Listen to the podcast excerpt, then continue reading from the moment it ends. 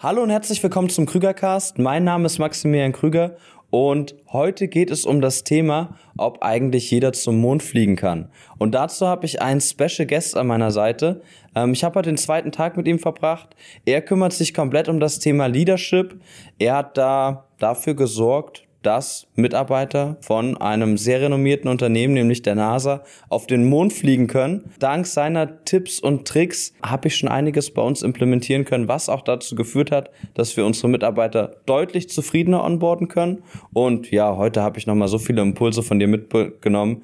Da wird sich wahrscheinlich auch noch einiges ergeben. Ja, danke, dass ich äh, bei dir sein darf. Ähm, also ich habe nicht geholfen, dass äh, Astronauten zum Mond fliegen können.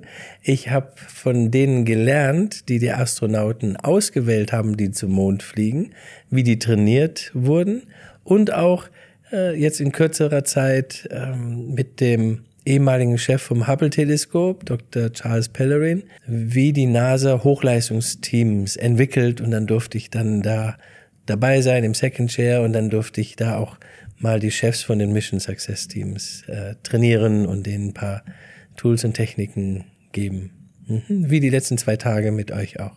Ja, absolut. Also da hast du ja auch schon mal ähm, einige ähm, Überschneidungen auch gezeigt, weil manchmal denkt man ja, ähm, wenn wir jetzt so in unserer Agentur ähm, mit einem relativ jungen Unternehmen, auch einem relativ kleinen Team irgendwelche Herausforderungen haben, dann denken wir, wir sind damit ganz alleine und das geht uns nur so, weil wir in einer bestimmten Situation sind.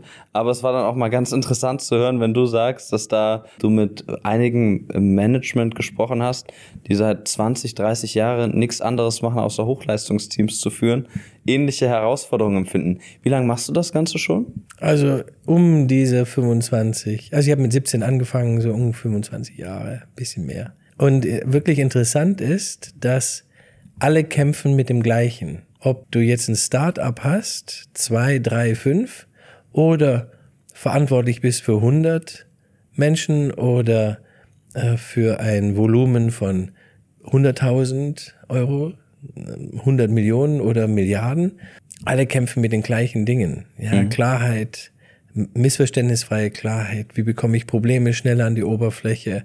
Ähm, wie überbringe ich eine schwierige Nachricht? Wie schaffe ich ein Hochleistungsteam? Wie bekomme ich aus dem Team Blaming und Complaining raus? Und all diese Themen, damit beschäftigen sich äh, viele nicht so intensiv und mhm. kommen dann an diese Stelle. Also Beispiel, wenn du Pilot bist, dann wirst du eher trainiert für den Notfall was mache ich im Notfall? Und die meisten Probleme in Organisationen, klein, mittel, riesengroß, weißt du, wie Challenger-Katastrophe oder VW-Dieselskandal, Airbus oder wie, wie Covid gehandelt wird. Das sind alles Führungsthemen, die ein Problem haben, die das die meisten teilen, und zwar, dass Führung meist intuitiv ist und sich auf Talent verlässt oder auf den Moment. Wichtig ist, dass man, man sagt, mit Talent kommst du an eine bestimmte Schwelle und nur mit System kannst du diese Schwelle überwinden. Mhm. Und diese Systematik in der Führung, in der Zusammenarbeit zu etablieren, das ist so mein, mein Lebensauftrag. Und dann das Leben leichter machen für die Chefs, aber auch für die Mitarbeiter und Mitarbeiterinnen. Denn jede Mitarbeiterin und jeder Mitarbeiter hat eine tolle Chefin verdient mhm. und einen tollen Chef. Und da versuche ich einen Beitrag zu leisten. Ja, das ist auch unglaublich wertvoll. Also ähm, ich glaube, ich habe schon so viele ähm, Infos von dir mitbekommen. Damit könnte ich noch mal eine eigene ähm, Folge im Monolog halten. Vielleicht mache ich das auch noch mal ja, irgendwann in der Zukunft rein. mit all den Learnings. Was ich heute auch noch mal ähm, ganz besonders war, was einfach auch sehr, sehr wichtig ist, dass man es immer wieder wiederholt, ist einfach dieses Thema Fehlerkultur. Auf die Finger hauen. Da haben wir ja wirklich einiges gemacht und das war auch sehr, sehr spannend. Heute möchte ich aber gerne mit dir über ein ganz bestimmtes Thema sprechen. Nämlich unser Titel für heute lautet ja, ob jeder auf den Mond fliegen kann. Und was soll das Ganze bedeuten? Das bedeutet einfach, je nach Unternehmenskultur, je nach den Führungskräften im Unternehmen, nach dem Team, nach dem Unternehmenszweck und der Vision passen natürlich auch immer andere Personen in das Konstrukt. Und ich sehe sehr, sehr häufig, dass viele Unternehmer oder Personalverantwortliche da draußen Personen auf Basis ihrer fachlichen Qualifikation suchen. Und manchmal fühlt es sich so an, als wenn das auch die ausschließlichen Kriterien sind, die nach außen getragen werden. Natürlich im persönlichen Gespräch, intuitiv, entscheidet man sich dann natürlich auch mal eher für den einen oder den anderen, intuitiv auf Basis der, der Eigenschaften, aber gerade wenn es halt um Stellenprofile und Außenwahrnehmung geht. Und ich habe jetzt ein sehr wichtiges Thema für heute, nämlich kann denn in einer Organisation, wie wichtig ist dafür die richtige Einstellung im Verhältnis zur richtigen Führung. Wie sind da deine Gedanken zu dem Thema? Also kann jeder auf den Mond fliegen? Titel finde ich super. Nein, kann nicht jeder. Du brauchst Wissen, Können und Erfahrung und Wollen. Die Personalberatungen machen einen tollen Job, weil die versuchen, das herauszufinden, kann jemand was und will der auch. Deswegen gibt es oft auch einen guten Match. Hm? Sagen, ja, ich brauche äh, diese Qualitäten, er oder sie soll das und das können muss die und die Erfahrung haben und das insgesamt mitbringen und eine positive Haltung haben. Und das findest du oft. Menschen kommen engagiert in Unternehmen rein. Die Lücke, die ich äh, entdecke oder die ich sehe, ist, dass wenn Personal gesucht wird und dann dem Unternehmen vorgestellt wird, dann schaut mhm. das Unternehmen, check, hat er die Qualifikation, hat er oder sie die Erfahrung und hat er oder sie die Haltung. Und dann wird der neue Mitarbeiter, die neue Mitarbeiterin dem Unternehmen übergeben. Mhm. Was nicht gemacht wird, ist, dem Unternehmen zu sagen, wie die Person geführt werden möchte. Das wird dem Zufall überlassen. Und eigentlich wäre in diesem Interview die eine der wichtigen Fragen ist, wie möchtest du geführt werden? Und was nervt dich, wenn dich jemand führt? Mhm. Oder was nervt dich an Führung? Was würde dich nerven? Besser so. Was würde dich nerven? Und dann stellst du vielleicht nochmal weiter. Also wenn dich das nervt, was würde trotzdem dich dazu bringen zu bleiben? Also mhm. dein Chef oder deine Chefin führt dich so, was dir nicht gefällt. Was würde dich trotzdem in der Firma halten? Dann kriegt man einen tieferen Wert. Und wie möchtest du geführt werden? Wie ist Zielsetzung? Wie möchtest du, dass Ziele gesetzt werden? Wie oft möchtest du den Austausch haben? Und dann geht man zu der neuen Chefin, zum neuen Chef und sagt, du bekommst jetzt hier tolle neue Mitarbeiterin, tollen neuen Chef, äh, Mitarbeiter. Und möchtest du wissen, wie der am liebsten geführt werden will? Und die sagen die natürlich am meisten, ja. Und dann sagst du, also, zum Beispiel, sagt also er, will kein Smalltalk.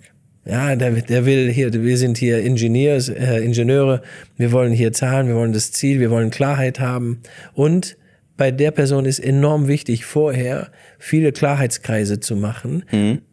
ein eindeutig zu sein, und nicht mit dem Wagen, Ziel, mach mal und stell dir das mal vor. Und das ist so wertvoll für die Führungskräfte, weil die auch nicht wissen, wie will er oder sie geführt werden. Mhm. Die andere Person sagt, hey, erstmal Smalltalk, Käffchen trinken, sagen, hey, wie geht's dir? Und dann wirklich voll tief in das Thema eintauchen, dann ist der andere bereit. Der braucht eben diese Connection vorher. Mhm. Und wenn du das rausfindest, dann vermeidest du die Ernüchterung der neuen Mitarbeiterinnen und Mitarbeiter, die dann sagen, ach, das ist ja schwieriger, als ich dachte. Und so toll ist der Chef oder die Chefin auch nicht. Die hört mir ja gar nicht zu.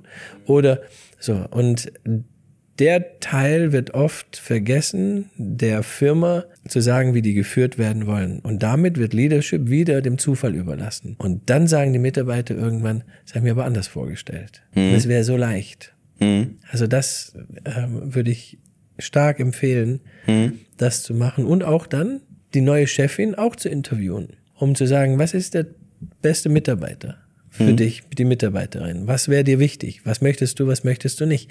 Das heißt, in unserer Sprache machst du einen Klarheitskreis zum Thema Führung mit der neuen Mitarbeiterin und mit der Chefin oder mit dem Chef. Und somit trainierst du, oder wenn du möchtest, trainierst oder informierst du die neue Mitarbeiterin, das ist die Führung, die auf dich zukommt. Oder und umgekehrt, und das ist die neue Mitarbeiterin, die auf dich zukommt, und so führst du sie, damit sofort dieser Plug-and-Play funktioniert. Ich verstehe.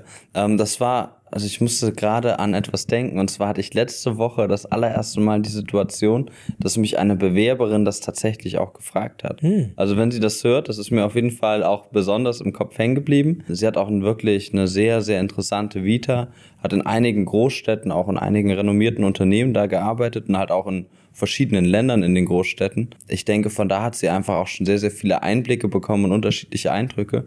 Und sie hat mich tatsächlich nach zehn Minuten im ersten Telefonat, ich bin immer ein großer Verfechter davon, sich neben den Daten, die man einfach hat, auch im ersten Schritt mit jedem persönlich auszutauschen, weil natürlich Lebenslauf sagt immer das eine, Person das muss einfach zusammenpassen. Und die sollen dann auch einfach auch mich relativ schnell kennenlernen können, um zu sehen, ähm, könnte das denn harmonieren oder nicht. Äh, sie hat mich gefragt nach zehn Minuten im Telefonat, wie würdest du deinen Führungsstil beschreiben? Und mit der Frage habe ich natürlich gar nicht gerechnet. Ähm, erstmal so einen Moment durchgeatmet, überlegt, wie sage ich das jetzt kurz, klar und präzise für jemanden, der mich nicht kennt. Habe dann zum Glück auch drei Adjektive direkt griffbereit gehabt, die mir dazu eingefallen sind. Und ähm, das fand ich auch unglaublich gut. Und es war gerade nochmal eine sehr, sehr gute Idee, das auch nochmal deutlich stärker in den Bewerbungsprozessen zu implementieren.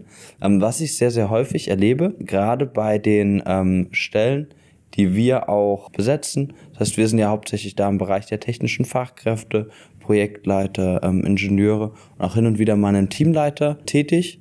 Und ich erlebe sehr, sehr häufig, dass die Unternehmer oder Personalverantwortlichen zu mir sagen, wir haben darüber besetzt, die ersten zwei, drei Monate lief das auch sehr, sehr gut, aber irgendwie hatte ich dann das Gefühl, dass er oder sie nach sechs Monaten sein wahres Gesicht oder ihr wahres Gesicht gezeigt hat. Manchmal schaudert es mich so ein bisschen bei der Aussage, weil das halt auch manchmal in einer Art und Weise gesagt wird, wo ich mir auch denke, hm, ob das an, also an, an wem das wahre Gesicht lag, bin ich mir jetzt gerade auch nicht so sicher. Wie denkst du denn über diese Aussage nach? Ich denke, dass zwei, zwei Dinge entscheidend sind. Für Hochleister und äh, hochperformante äh, Mitarbeiter, die auch in verschiedenen Ländern waren oder das, die, die verlassen Unternehmen, wenn sie nicht gut geführt werden. Weil man kommt engagiert, stell dir eine gausche Normalverteilung vor, ich komme engagiert und jetzt werde ich nicht gut geführt und dann rutsche ich runter in nicht engagiert. Mhm. Und dann sagt der Personalleiter, jetzt hat er sein wahres Gesicht gezeigt. Aber was wir nicht sehen, ist, wie wird er oder sie auf diesem Weg geführt? Sind die Dinge klar oder nicht klar? Sind mhm. hohe Missverständnisse?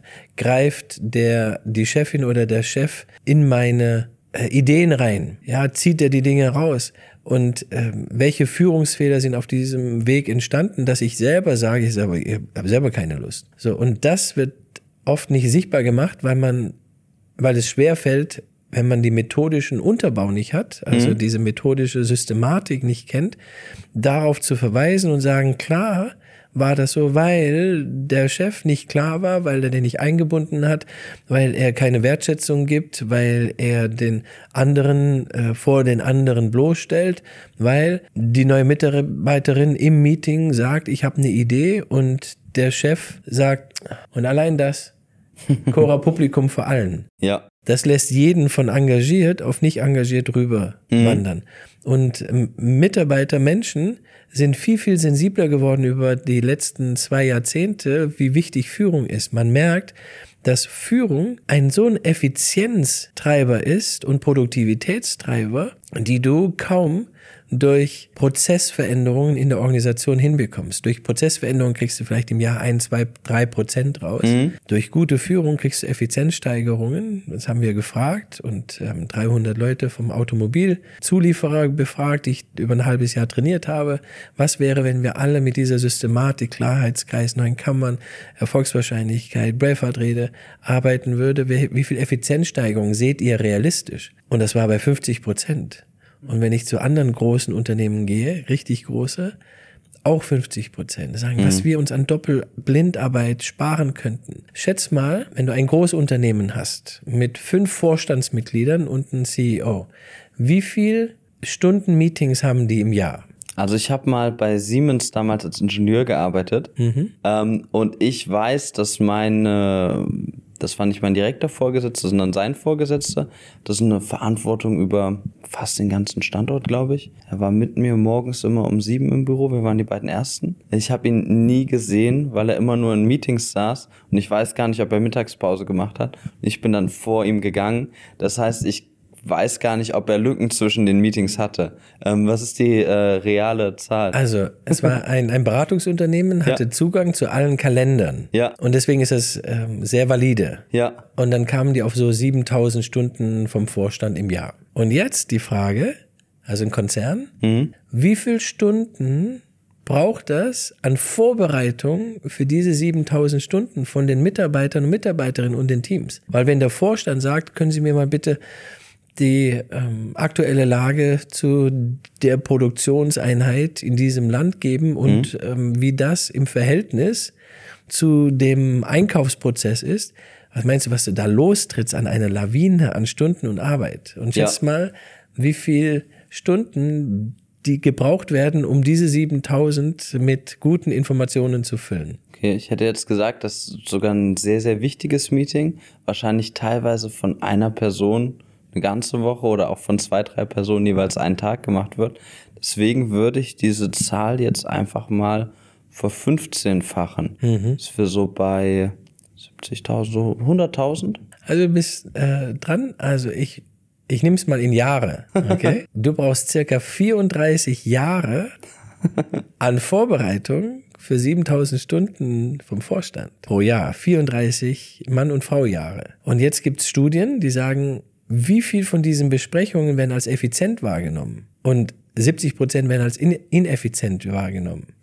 Und jetzt überleg mal, jede Stunde kostet circa 150 Euro bis 200 Euro, je nachdem. Und jetzt rechne mal hoch, wie viel Millionen verbrannt werden, weil sie nicht effizient sind. Und jetzt kommt zurück zu der Mitarbeiterin, die nach einem halben Jahr sagt, jetzt hat sie ihr wahres Gesicht gezeigt, weil sie vielleicht in diesem halben Jahr in so endlos ineffizienten Besprechungen drin war, wo sie nicht gehört wird, wo oder er oder sie nicht gehört wird, wo man auf die Finger klopft, wo nicht klar ist, was wir machen. Wenn man dann rausgeht aus der Besprechung, denkt man, was mache ich hier eigentlich? Das war überhaupt gar nicht relevant, was wir besprochen haben. Das Problem, das hätte- habe ich vor einem halben Jahr schon angesprochen. Es hat nur keiner gehört. Ähm, das Dinge sind nicht klar und so weiter. Und das sind die Dinge. Und wenn wir jetzt ähm, die neuen Kammern machen, den Klarheitskreis, ähm, Laser-Meeting, können wir die Effizienz von Besprechungen, so wie wir es untersucht haben, um 70, 80 Prozent steigern. Und manche sagen sogar 300 Prozent. So, und jetzt rechne das aus für große Konzerne, was das ausmacht.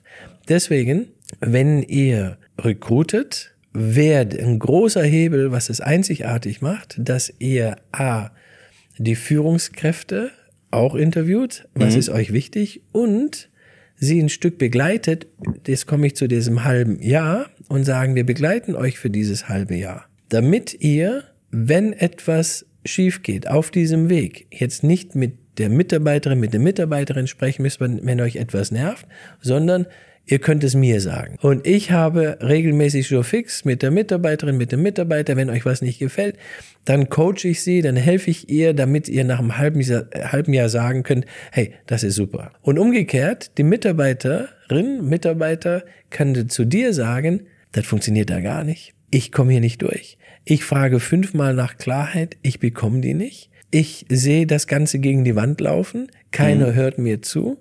Und ich habe das Gefühl, wenn ich einen Vorschlag mache, dann atmen alle gleich aus mit Geräuschen. Das heißt, meine Idee wird nicht gehört. So, und wenn das nicht bis zum Ende des halben Jahres sich verändert, dann hilft das nicht. Und jetzt könntest du mit dem Unternehmen sprechen und sagen, ich habe zwei, drei Tools, die richtig gut helfen könnten. Und das würde in allen Beteiligten einen richtig guten Vorteil bringen. Das, war, das heißt, ich glaube felsenfest, dass Recruiting eine zusätzliche Qualität braucht und anbieten darf und sollte, und zwar für die Mitarbeiterin zu lernen und auch für das Unternehmen mit besonderen Methoden, Instrumenten, Mechaniken dafür zu sorgen, dass Probleme schnell an die Oberfläche kommen, dass es klar ist, so wie du es jetzt die Tage auch gelernt hast oder das zweite Mal jetzt erlebt hast. Ja, na klar, vor allem mit so sechs Monaten dazwischen konnten wir davon auch schon viel implementieren, viel testen. Heute kamen ja jede Menge Fragen. Macht das Sinn für dich, dass man sagt, Ja. trainieren auch das Unternehmen? Wir Ja. bringen, also unterm Strich, wir bringen dir nicht nur die richtige Person, wir trainieren sie, coachen sie, begleiten sie, aber wir begleiten euch auch als Bedingung. Weil wenn wir jetzt jemand aus seinem bekannten Umfeld, aus seinem Unternehmen herausholen und dir präsentieren, dann machen wir ein Versprechen, hier geht's dir besser. Ja. Und wir haben eine Fürsorgepflicht. Ja. Das heißt, wir lassen euch da nicht raus, sondern wir begleiten euch, damit das auch funktioniert. Wir wollen nicht, dass jemand zu uns sagt, das war keine gute Empfehlung. Ja, definitiv. Das ist ein sehr, sehr wichtiger Punkt. Ähm, wir begleiten gerade tatsächlich bei allen unseren Partnern so den Einstellprozess. Ähm, wir unterstützen manche unserer Partner auch dabei, ein Onboarding besser durchzuführen, weil zum Beispiel habe ich da auch die Erfahrung gemacht, dass ein Onboarding sehr gut damit ähm, noch ergänzt und begleitet werden kann, dass man Schulungsinhalte online vorfindet, weil nicht jede Person lernt auf die gleiche Art und Weise. Es gibt natürlich Personen, denen man etwas zuruft und es bleibt komplett hängen und sie machen sich Notizen und haben dann am Ende ein Handbuch, was sie dir mit übermitteln können man natürlich am Ende 20 verschiedene Handbücher im Unternehmen, weil ja auch jedes Mal, wenn jemand beginnt, man ihn ja auch mit einem neuen Blickwinkel einarbeitet. Und da kümmern wir uns darum, dass es einfach eine Plattform gibt, wo einmal das, das, das Grundregelwerk, ähm, so wie du es vorhin auch angesprochen hast, dass das einfach einmal bekannt ist, dass auch viele organisatorische Themen bekannt sind und dass natürlich auch die Personen auch auf ihre fachlichen Themen so häufig zugreifen können, wie sie möchten. Mhm. Du hast vorhin noch mal einen sehr sehr wichtigen Punkt angesprochen, weil natürlich diese Begleitung ist das A und O und ähm, ich sehe auch häufig dass wenn sich so ein wahres Gesicht entpuppt, du hast es gesagt, das können zwei Dinge sein. Auf der einen Seite die Führung, das wollte ich auch damit explizit eigentlich mal ansprechen. Auf der anderen Seite ist es ja aber dann auch manchmal vielleicht auch wirklich die Person. Da gibt es wieder verschiedene Dinge. Einmal, vielleicht ist sie nicht gut genug über das Unternehmen informiert. Niemand hat sie im Bewerbungsprozess so abgeholt hm. und das Unternehmen ist auf einmal ganz anders, als man im Vorfeld dachte. Zum Beispiel, man möchte unbedingt im Homeoffice arbeiten und auf einmal ist man ähm, jeden Tag im Büro und es äh, gab ein falsches Versprechen. Das wäre natürlich auch wieder jetzt ein Führungsthema aber auch vielleicht von der Vorstellung rund um die Produkte, rund um die Einsatzfelder. Da weiß man es ja auch manchmal nicht, wenn man sich bewirbt. Ich denke aber auch, dass es natürlich viel damit zu tun hat, ob man einen Mitarbeiter eher, ich nenne das dann halt immer gerne mit A, B, C passend zu den Stellen und Unternehmen, ähm, ob es aber halt jetzt eher ein High-Performer ist oder jemand ist, der, ich weiß nicht, wie, wie du das so in deiner Philosophie auch immer wahrnimmst, weil zum Beispiel Konzerne basieren ja auch stark darauf, dass es ein paar Personen gibt, die sehr, sehr starke High-Performer sind, die Tag und Nacht arbeiten und äh, die Nacht dann im Flieger verbringen und dann natürlich auch mit Personen, die halt auch einfach sehr, sehr diese Sicherheit genießen und sich freuen, dass halt auch viel vorgegeben ist, was sie machen können. Wie, wie schätzt du so diesen zweiten Punkt ein, neben der Führung? auch die, die richtigen Leute natürlich überhaupt erstmal zu finden und zu bekommen. Äh, um aufrichtig zu sein, ich bin kein Freund von ABC. Wenn du das über ABC nutzt, dann hast du so eine Art Pygmalion-Effekt, sich selbst erfüllende Prophezeiung. Mhm. Das hat man früher mal getestet mit Lehrer und Kindern und hat gesagt, das sind die Performer. Wir sagen voraus, dass die in einem Jahr besser werden. Und das sind die nicht gut Performer, B oder C. Und tatsächlich, nach einem Jahr waren die A-Performer wesentlich besser und die B und C sind schlechter geworden. Die Auflösung ist, dass die Lehrer nicht wussten, also dass das zufällig war. Denen wurde gesagt, wir haben einen psychologischen Test gemacht und die Kinder sind äh, mit höherer Wahrscheinlichkeit erfolgreicher und die nicht. Und interessant ist, dass dann die Lehrer diese selbsterfüllende Prophezeiung erfüllen wollten. Mhm. Und das Verhalten dahinter ist, dass man sagt, jetzt habe ich einen A-Performer. Und was macht der Lehrer dann? Der macht, äh, gibt mehr Aufmerksamkeit mhm. den A-Perform-Kindern. Und wenn ein Kind mal so die Augen so kräuselt oder die Stirn runzelt, dann reagieren die sofort und sagen, ach Mensch, pass mal auf, ich erkläre das Ganze nochmal. Und damit haben sie den, den A-Performern nur mehr Aufmerksamkeit gegeben als den B-Performern. Und das war als psychologischer Effekt äh, sehr, sehr sichtbar. Und wenn du jetzt sagst, hier ist ein A-Performer und sagst im Unternehmen, dann guckt er genau drauf und die B-Performer nicht. Also ich ja. bin nicht so ein Freund davon, ich bin eher ein Freund, was kann der eine und was kann der andere und will der und will der nicht. Natürlich stelle ich jemanden beides ein, der will oder nicht. Um die Fra Frage eingangs, kann jeder zum Mond? Ist nein. Wenn du aber jetzt auswählst, Wissen, Können, Erfahrung und Wollen, dann könnte er zum Mond, mit schlechter Führung will er da nicht mehr hin. So, und oft werden Mitarbeiter, die richtiges Potenzial haben, die richtig wollen, gehindert, zum Mond zu gehen oder sie sagen, ich breche selber ab. Und dann würde ich dir aber den Vorwurf machen, sagen, hey, was hast denn du mir hier rausgesucht? Ja. Warum hast du denn nicht geklärt, wie die das machen? Und wie treffen die Entscheidungen? Und wie viel Freiheitsgrade habe ich? Und das, und das macht ihr ja. Ja, ihr macht das ja sehr, eine richtige Due Diligence. Was können die, was können die nicht? Und Ja, da gibt's die Krüger-Norm bei uns. die Krüger-Norm, herrlich, wusste ich noch nicht. Ja, sehr gut. Das ist dann ein hoher Standard. Da muss man erst äh, sich selbst hinarbeiten. Aber dass ich das Gefühl habe, ich bin in guten Händen, weil ich muss zu Hause meiner Familie sagen, ich gehe jetzt hier weg. Sagen, echt, warum? Wegen der Krüger-Norm. ich gehe woanders hin. Wirklich? Was ist denn mit der anderen Firma? Und wenn ich das nicht gut rausfinde oder du nicht gut für mich rausfindest, dann, dann ne- gehe ich ein Risiko ein. Und ich brauche dich, dass du das Risiko minimierst, nicht nur für dieses Onboarding, sondern für das erste halbe Jahr. Ich brauche in dem ersten halben Jahr, vielleicht nicht die ersten zwei, drei Monate, aber im dritten, vierten vielleicht oder im fünften, brauche ich dich, dass du mit der Firma sprichst und sagst, es ist eine kleine Sache, ich glaube, du kannst das besser mit denen besprechen als ich. Das wird mir helfen. Das ist sehr gut. Vielen Dank einmal für auch deine ähm, Sichtweisen, deine Denkweisen darüber. Wenn jemand, der jetzt auch gerade einmal diesen Podcast noch das Videoformat dazu sieht, vielleicht auch sagt, hm, du hast es vorhin schon mal angesprochen, das fand ich auch sehr, sehr gut. Man kann sich natürlich nur verändern, wenn man offen ist.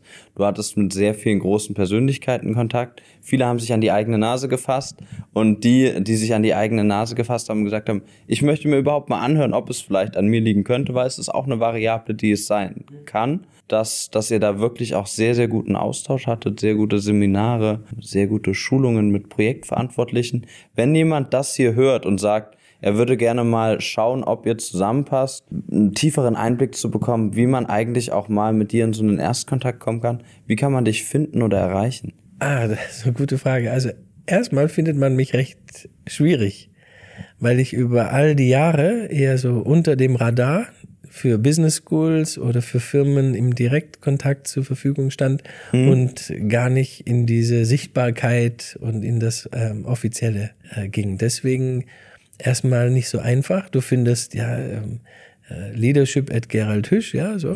Aber als meine Tochter vor sieben Jahren geboren wurde, habe ich überlegt, was ist denn meine Hinterlassenschaft, weil ich ja nicht sichtbar bin. Und die Antwort war eine PowerPoint.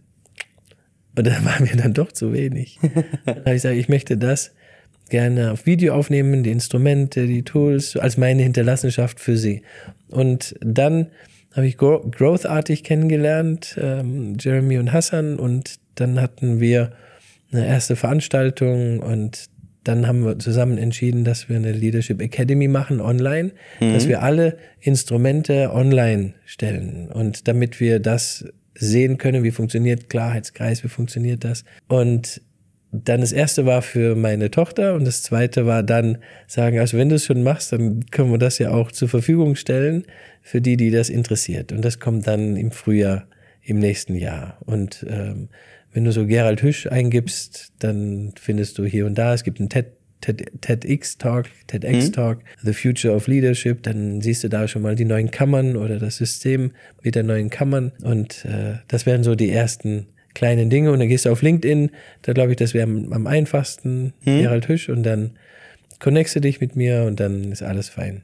Super, das wäre jetzt auch tatsächlich mein Vorschlag gewesen, weil ähm, unser Podcast wird wahrscheinlich schon ein paar Tage früher online sein. Ja, ähm, sehr am gut. besten, ich würde einmal vorschlagen, man schickt dir einfach eine kurze Verbindung auf LinkedIn. Ja. Ähm, gibt dir einfach mal Bescheid, dass man da mal mehr über die Akademie erfahren möchte, wenn es soweit ist. Mhm. Und dann ähm, kann man da ja nochmal ähm, die Updates sehen. Ich denke, da wird man dann eh auch gerade, wenn du da mit Growthartig zusammenarbeitest, die machen ja wirklich eine super Arbeit, wenn es darum geht, damit du online auch gefunden werden kannst.